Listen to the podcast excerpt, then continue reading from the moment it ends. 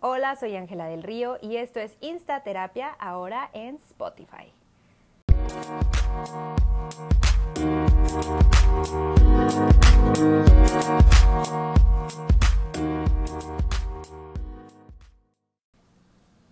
Primero que nada les quiero pedir una disculpa por dos cosas. La primera, que llevo una semana y media que no subí podcast. Este miércoles subí un podcast que había grabado y se borró y también, bueno, pues ya no pude recuperarlo, pero hoy es viernes y hoy me decidí a grabarlo porque dije, aunque no sea el día, lo voy a subir.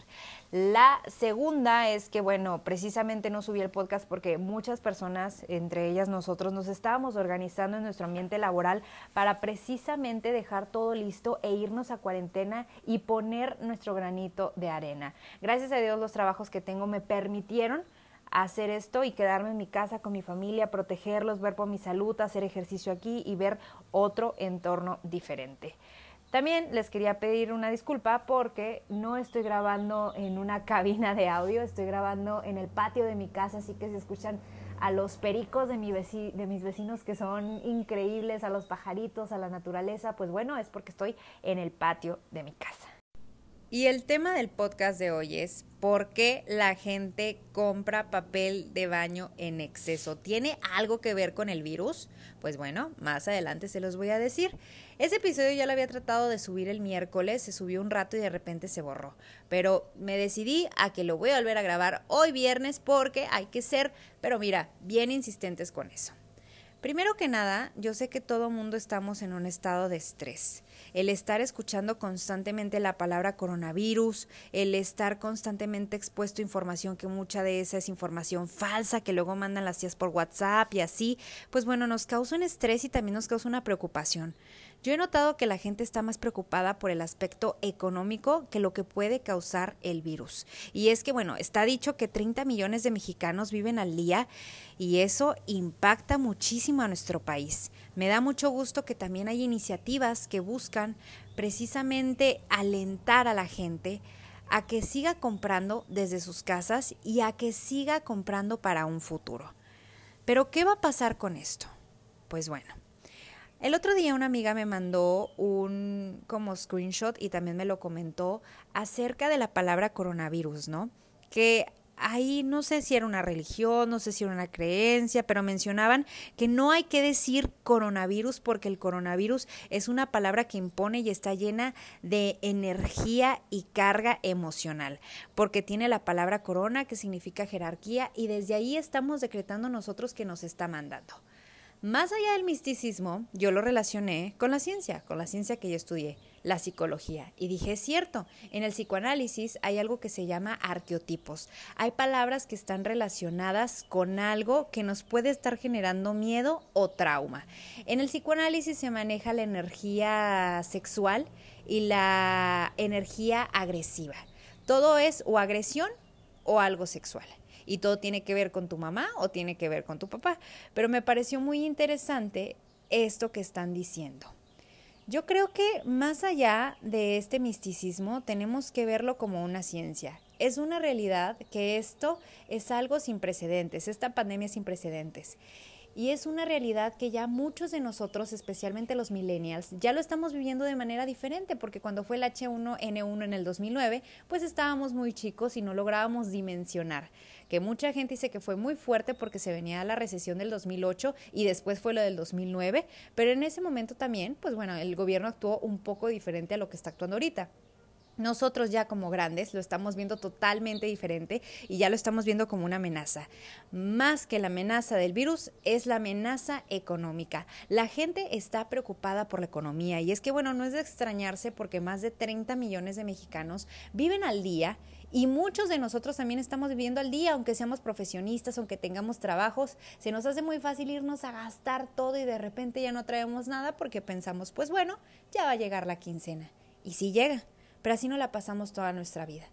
Y algo en lo que yo me puse a reflexionar en todo esto es que tenemos que empezar a hacer un ahorro. Si tú todavía no has hecho un ahorro, empieza a hacer un ahorro, porque precisamente surgen estas circunstancias donde tenemos que pararnos y no tenemos ni un cinco ahorrado.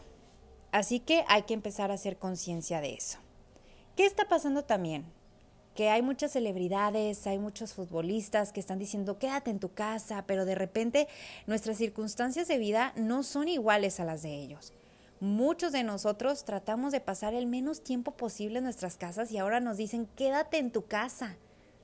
Ya vemos que la violencia hacia la mujer ha incrementado a raíz de esto. En Durango incrementó un 20% y en el país también. Incluso es algo que se está mencionando en las conferencias de las 7 de la noche que se da sobre el coronavirus. Pero más que eso, bueno, muchos de nosotros tenemos que quedar en nuestra casa y de repente es estar conviviendo con nuestra familia todo el tiempo, el estar dándonos cuenta de cosas que a lo mejor ya no nos gusta nuestro entorno ahí.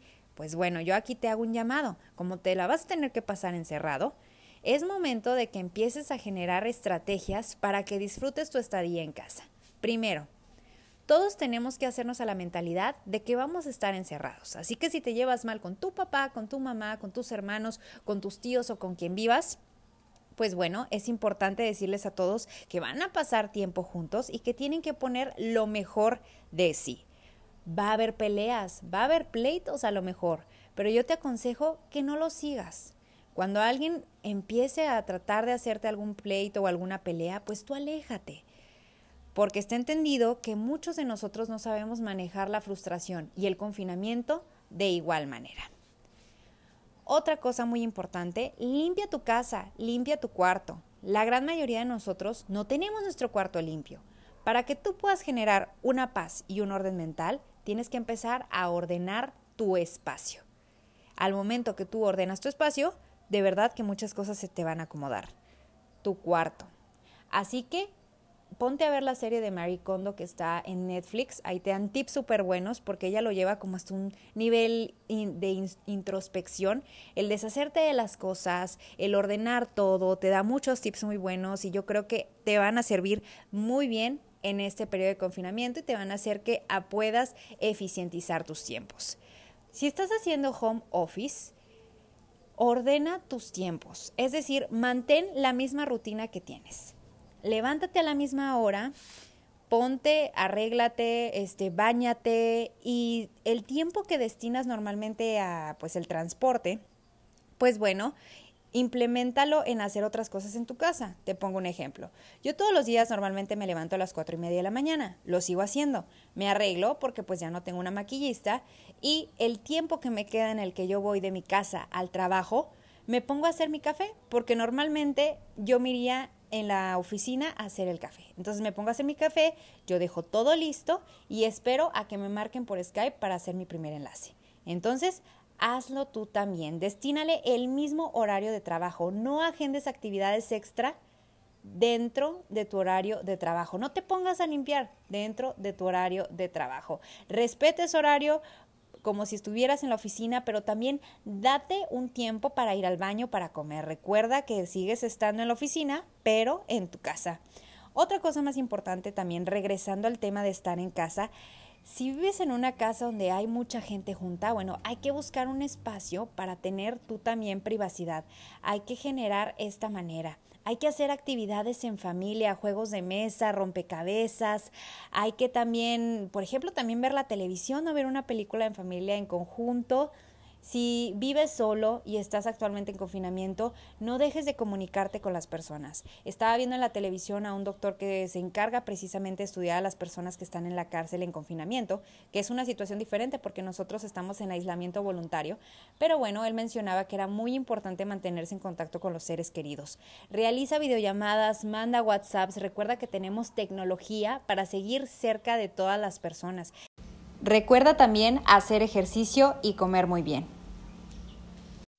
Finalmente, ¿por qué la gente compra papel de baño? Pues bueno, hay un fenómeno que se llama FOMO, que es Fear of Missing Out, que en español sería miedo a perderse algo.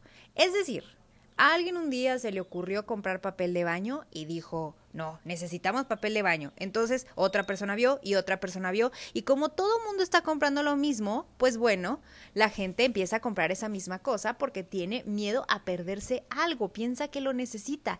Y bueno, eso también refleja muchas inseguridades y carga que nosotros traemos emocionalmente que hay que trabajar en terapia. Por eso la gente compra papel de baño.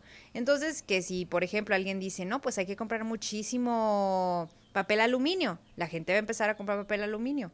Hay que tener mucho cuidado con esto. Recuerda que todas estas prácticas, todos estos miedos es algo que estás guardando dentro de ti que tienes que empezar a trabajar.